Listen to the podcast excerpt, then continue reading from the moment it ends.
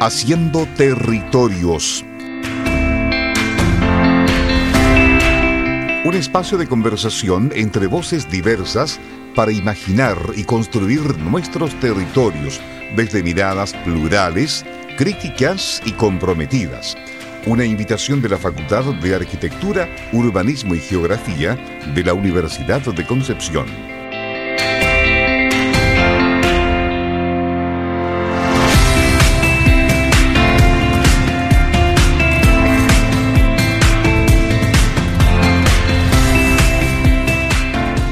Buenas noches. Nos encontramos nuevamente en nuestro programa Haciendo Territorios desde la Facultad de Arquitectura, Urbanismo y Geografía por la radio de la Universidad de Concepción en la 95.1.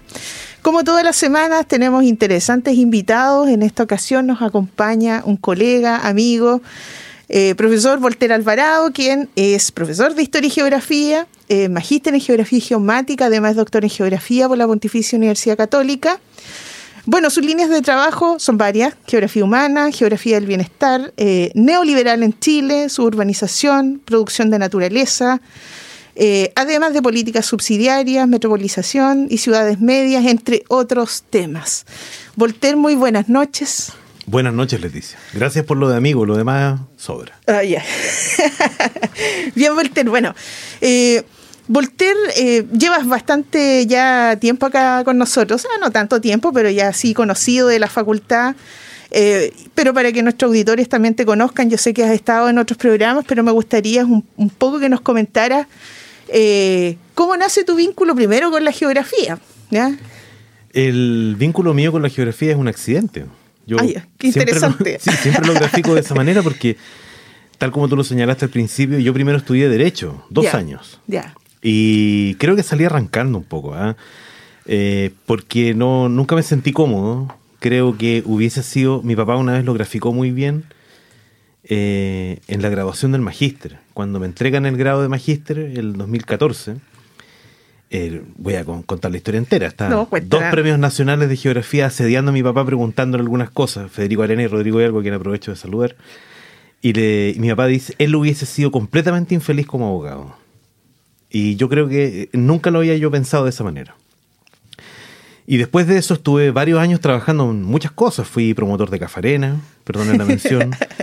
no, no hay problema. Eh, trabajé en una, empresa que pintaba edificios en el barrio alto de Santiago. Y un día eh, renuncié a todo eso y busqué un trabajo más estable, part-time, y me puse a estudiar pedagogía en historia y ciencias sociales. Eh, tarde, como a los 25 años, algo así, 24. Ya. Y digo tarde porque la gente a los 20 años ya... Bueno, ahora estamos volviendo un poco atrás, eso de, volver a estudiar a cierta edad, qué sé yo. Me parece que es mejor. Sí, yo creo también. Eh, y después de eso, en el uno entra a estudiar historia porque quiere meterse en la historia. Claro, le gusta la historia. Más encima yo estudié en la Universidad Academia de Humanismo Cristiano, donde la historia era un tema importante y en el segundo, primer año conocí a Jorge Jonagata, profesor hoy día de la Universidad Metropolitana de Ciencia de la Educación, con, de quien me enamoré. De su trabajo, de su capacidad de... Qué bueno que lo especificó, colega. Sí. Su eh, señora va a estar contento de, ese, no, esa Por supuesto. Y ahí empezamos, empecé a ser su ayudante y yo siempre digo, ese día yo le vendí eh, honrosamente mi alma al diablo y me pasé al lado de la geografía. Que era un lado donde la gente que estudiaba pedagogía en historia no quería estar.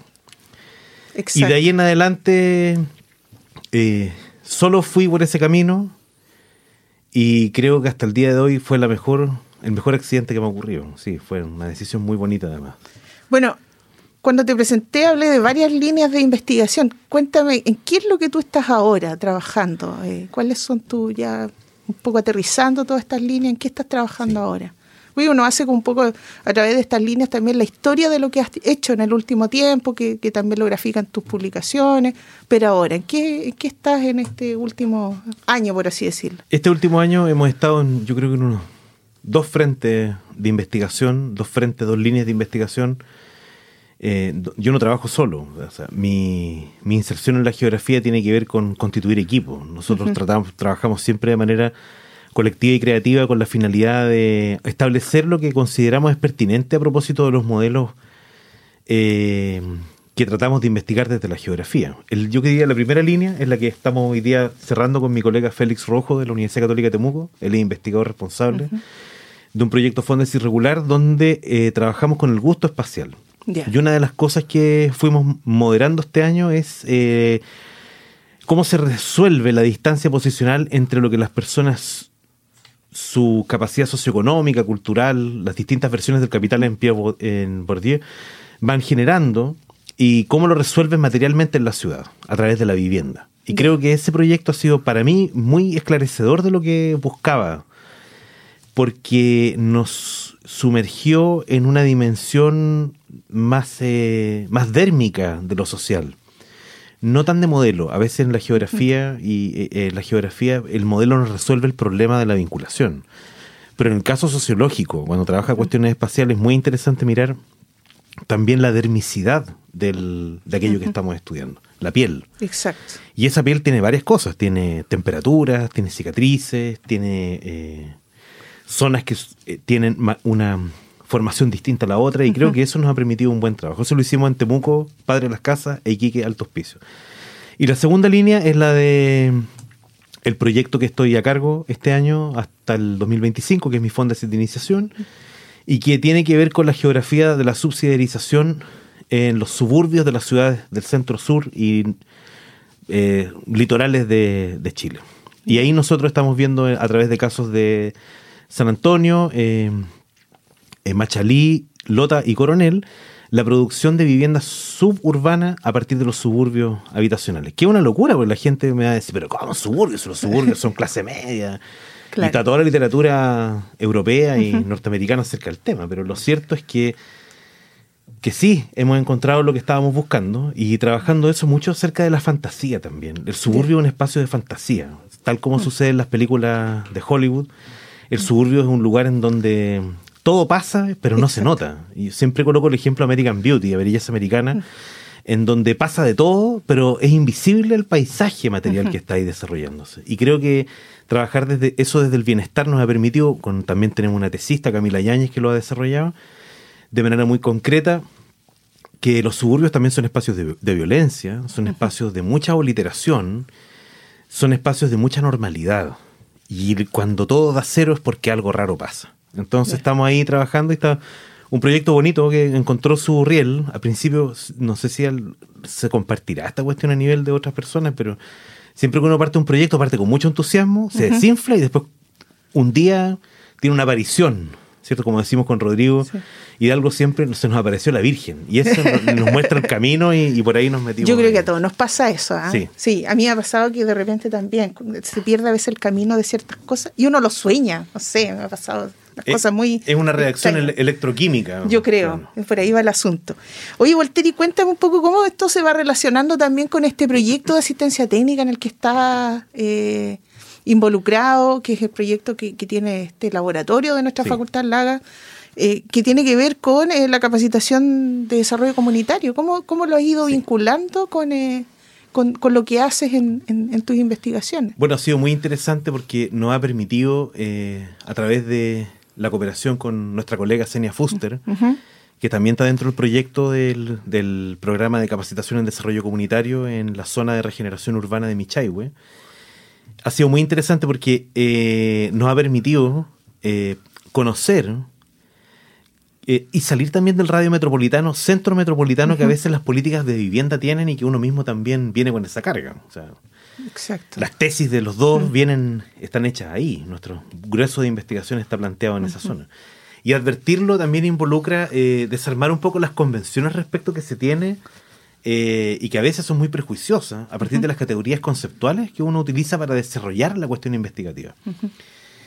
Y también salir del cartonismo, perdóneme el concepto, pero eh, para ser de verdad y no de cartón, como se dice hoy día, en, en, términos coloquiales, hay que, hay que salir a meter un poco de, rodilla a, la calle. Y esa, esa, textura barrial, creo que si bien uno la tiene, eh, porque yo soy puente altino, no voy a venir aquí a, decir lo contrario, soy muy puente, había mucho orgullo. Y una de las cosas que uno aprende en, en, la calle, en el barrio, en la esquina, en la plaza, en la roca, donde sea, lo que uno aprende en esa parte es aprende también a ser observante de los otros, sin incomodarle. Y creo que el programa de capacitación en desarrollo comunitario lo que busca es insertarse a partir de una propuesta muy respetuosa con la comunidad. No son un, un, taller o un laboratorio de ensayo donde nosotros vayamos a combinar distintos materiales para que resulte. Todo lo contrario. Ya. Sí, porque eso también es, es, la duda que salta frente a estos proyectos. Algo conversábamos nosotros hace un par de semanas con don Iván Olmo, que nos contaba algo de, del proyecto. Y, y, siempre queda un poco esa, esa duda, o sea, cómo uno, uno, uno se involucra en estos proyectos y cómo uno va involucrando a, la, a los distintos actores, ya sea en este caso el, el mismo ministerio, cómo involucra a, la, a las comunidades, sin, y, y siendo, eh, como bien dices tú, respetuoso con ellos. ¿Cómo lo han tomado ellos? ¿Cómo, cómo ha sido el trabajo con, con las comunidades en particular? Mire, tratando de no dejar a nadie afuera, uh -huh. el proyecto está tiene un origen en el CEREMI del Ministerio de Vivienda y Urbanismo uh -huh. en el Bio, Bio También participa de, en cierta manera, el Ministerio de Desarrollo Social, en el, también en la región, y el que ejecuta es el Servio, el Servicio de Vivienda y Urbanización del Bio, uh -huh. Donde Iván ha sido nuestra contraparte y orgulloso también de tener su cooperación.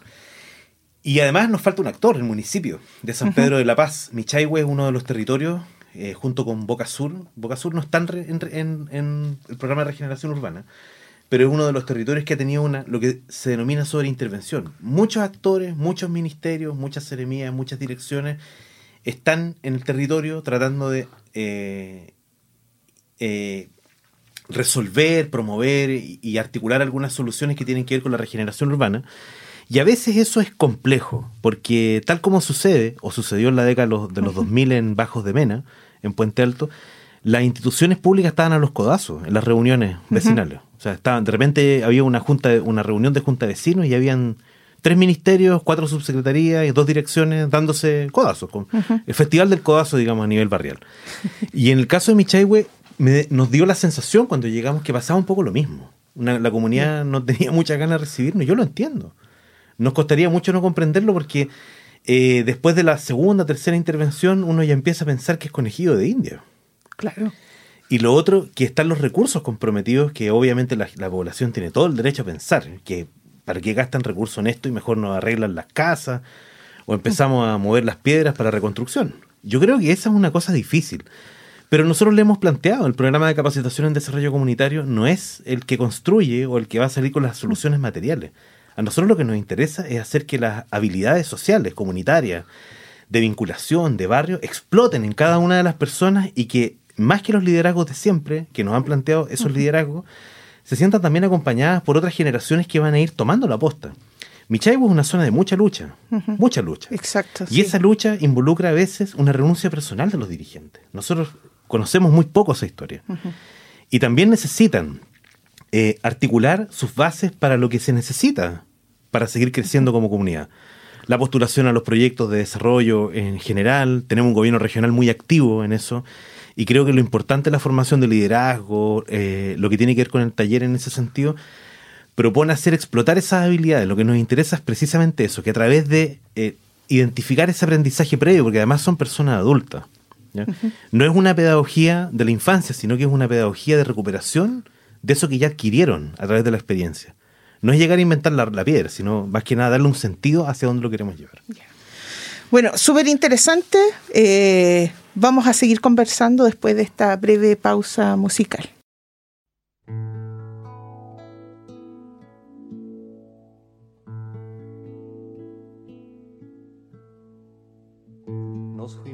Quedando en silencio. Nos fuimos perdiendo en el tumulto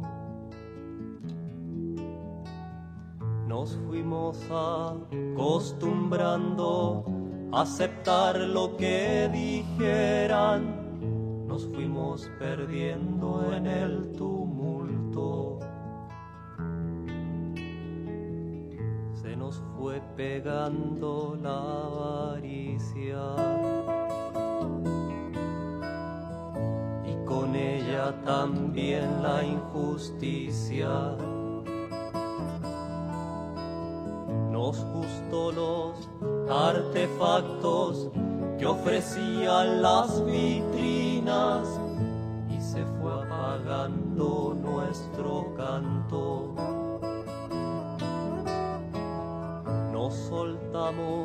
De las manos, dejamos de ser hermanos, levantamos nuestros cercos con ladrillos y cemento. Se nos olvidando de mirar atrás. Se nos fue olvidando de escuchar la paz. Cambiamos monedas por la libertad y en cajas de vidrio escondimos la igualdad.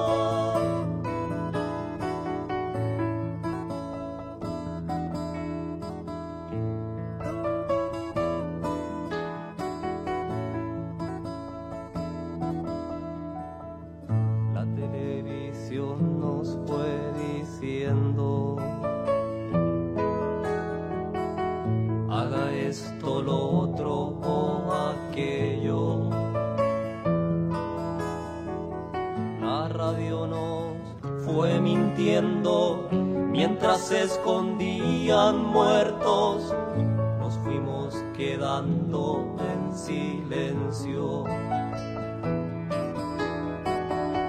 El paisaje se llenó de dueños.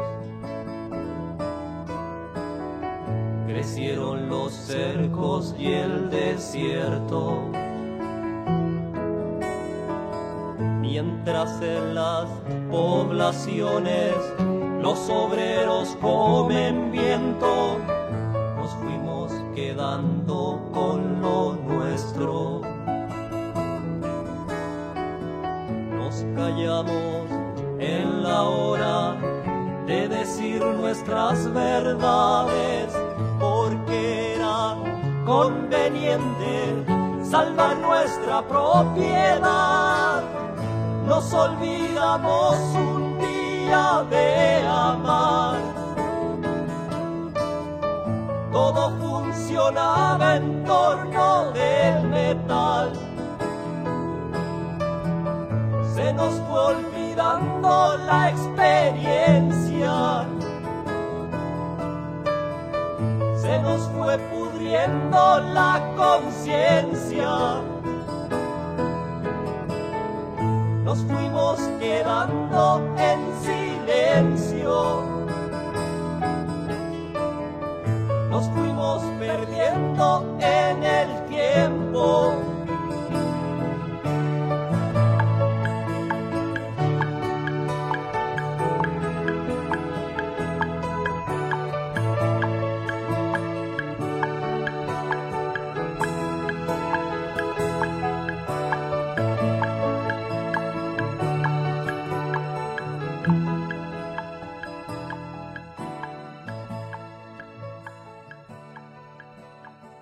Bien, continuando entonces con nuestra conversación junto a Voltera acá eh, en nuestro programa Haciendo Territorio, eh, nos estaba comentando un poco cómo ha sido el trabajo, ¿cierto?, con las comunidades y cuál es el objetivo, ¿cierto?, de este trabajo. Volter, ¿cuántas personas se benefician con este, con este proyecto? ¿Cuántas personas deberían, eh, están en realidad involucradas?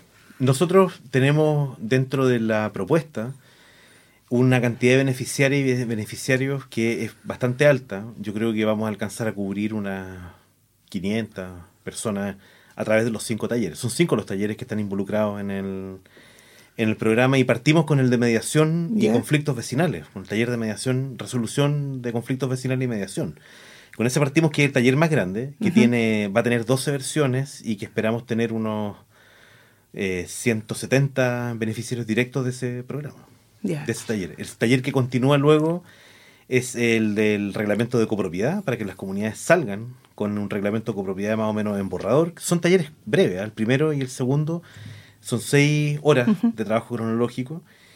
Pero son masivos y en el trabajo, y, y fíjese que en el segundo ya tenemos un desafío grande, que es trabajar en el reglamento copropiedad, porque, por ejemplo, la comunidad de Michaigua 716, que va con un, un programa de reconstrucción de nuevas viviendas, involucra también eh, establecer un, un plan de trabajo para eh, nacer con esas nuevas viviendas, con un reglamento de copropiedad sancionado por todas y todos. Y eso, para nosotros como, como equipo consultor, es un tremendo desafío, pero para ellas y ellos también. Claro, porque también quería preguntarte eso un poco, porque claro, eh, tú mismo decías cuáles eran las tensiones que había, los, los, los- quizás la- las desconfianzas y todo.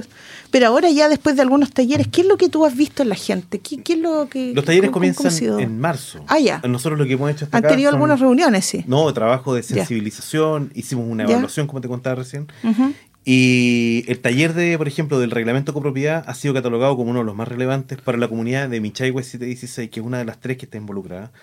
Y que en Rucapehuen y La Estrella, que son las otras dos comunidades de Michaihue, nosotros esperamos eh, entregarles también esa herramienta, pero también fortalecer la formulación de proyectos participativos a nivel comunitario Ya. aprovechar esa instancia porque esa, eh, la estrella y Rucapehuen no salen como copropiedad al término del plan de regeneración urbana. Ya. Sí, Entonces ahí vamos a hacer un, un ajuste para que tengan, aparte de eso, puedan sumar un- un- una línea nueva. Y la tercera parte, tercer taller, es de coaching. Y ahí que tenemos un desafío gigante porque en coaching necesitamos, como había dicho al principio, hacer estallar esas habilidades sociales que todas y todos tenemos y que a veces no, no desarrollamos. Esa lógica va a ser bastante interesante. Está situada en, eh, en una sesión de seis horas, que va a tener que ser muy continua, y que esperamos que no solo esté enfocada en los liderazgos eh, que han sido siempre, los que están siempre adelante, sino en aquellos que los liderazgos que están adelante piensen que son importantes para seguir con la comunidad eh, en Michaihue, que para nosotros es fundamental o seguir observando. El, cuarto taller es de organización política y liderazgo, y el cuarto tiene que ver con eh, eh, preparación de proyectos, desarrollo comunitario y, y el quinto taller. ¿Y Nosotros vamos de marzo a enero del 2024 vamos a estar trabajando. Ya. Oye, cuéntame, ¿y, y has visto tú un cambio como en la predisposición de la gente que, que tú viste inicialmente en, esto, en estas reuniones de acercamiento? Mira, nunca, Eh, nunca tuvimos pre- una predisposición negativa. Ya. Lo que pasa es que... eh, Mucha expectativa, a lo mejor. Creo que es una comunidad muy franca y sincera y eso Ya. ayuda. Nosotros partimos todas las, las charlas, eh, las reuniones que nos toca dirigir o a las que nos invitan a comunicar de qué se trata el programa, partimos siempre con una frase. Nosotros nos interesa mucho lo que les inter- lo, lo que ustedes esperan de este programa, pero también queremos saber lo que no quieren ver en él. Ya. Y eso nosotros lo hemos reforzado. Y una de las cosas que no quieren ver en él es un aula con una persona adelante dictando 16 diapositivas por segundo. Lo que necesitamos en este caso es realzar una cuestión lúdica de inserción. Y eso a nosotros también nos involucra un trabajo que es importante. Tenemos pensado, por ejemplo, en mediación y conflictos vecinales, tomar de repente algunos casos que vienen de la televisión del absurdo, no sé, por el caso cerrado o algo así. Claro. Porque de pronto, en el caso de la, de la mediación vecinal, muchas veces se nos olvida que vamos a seguir juntas y juntos. Y se nos olvida un punto muy importante. La mediación vecinal nunca aborda lo que pasa después del conflicto, el día después. Y yo creo que ese es un punto fundamental. Hay personas que le llaman el post-conflicto. En Colombia, por ejemplo, cuando se firma el acuerdo de paz, se llama eh, las ciudades del post-conflicto. Yo creo que también tenemos que llevarlo a una escala mucho menor y, por supuesto, guardando las proporciones. A nivel barrial es importante porque las personas van a seguir siendo vecinas, Exacto. nos guste o no. Y lo digo con mucha conciencia, porque eh, eh, es así, es una situación histórica. Y, re- y requerimos de herramientas para vivir ese post-conflicto Ya. porque la comunidad va a quedar ahí. Nosotros no vamos a poder estar siempre buscando salirnos con la propia. Y creo que ese es un punto importante, saber lo que la gente no quiere. Para mí por lo menos es fundamental, lo- como ley de vida incluso, saber muy bien qué es lo que la gente no quiere. Oye, ¿y este proyecto ya debería estar cerrando a fines del 2024? No, el... Mira, si uno mira el calendario debieran ser ¿O- la, o ul- son la- la- los la última sesión de talleres debieran dar por la primera semana de enero y Ya. el cierre sería a finales de ese mismo mes. Ya. Sí, así que vamos a estar todo el año en Michaigua 7, en Michaigua 716, La Estrella y Rocapehuen. Ujú. Ya vino Iván y esperamos que con la, el beneplácito suyo, querida Leticia, también nos pueda acompañar Sí, con algunas supuesto. dirigentes y dirigentes del barrio que nos interesa mucho que también compartan su experiencia. ¿no? Nos gusta esa idea porque creemos que eh, la forma de hacer justicia no tiene que ver solamente con entregar, también tiene que ver con conocer. Y a nosotros nos toca mucho conocer lo que Y además nosotros de formación profesores sabemos que toda instancia es un aprendizaje. Por supuesto, siempre. Sí, por supuesto. Entonces, obviamente siempre eh, toda esta, eh, todas estas experiencias y todo este trabajo que uno hace con las comunidades siempre te entregan una visión que, que es bien interesante y, y que obviamente uno le agradece también. Oye, Volter, quiero agradecerte el que nos hayas acompañado esta noche acá en nuestro programa. Y como bien decías tú, bueno, vamos a seguir con invitados para conocer más sobre este proyecto, con otros actores y...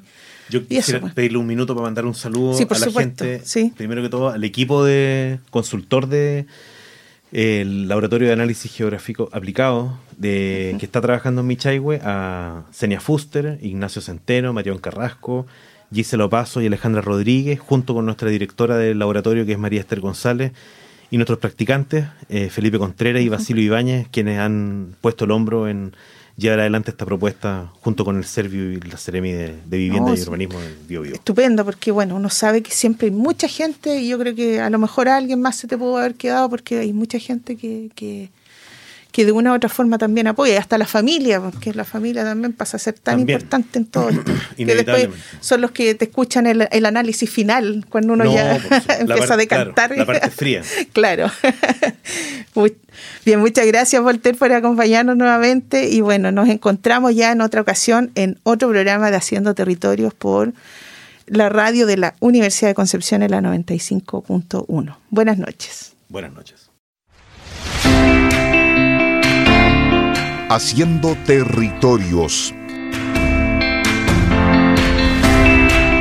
Un espacio de conversación entre voces diversas para imaginar y construir nuestros territorios desde miradas plurales, críticas y comprometidas. Una invitación de la Facultad de Arquitectura, Urbanismo y Geografía de la Universidad de Concepción.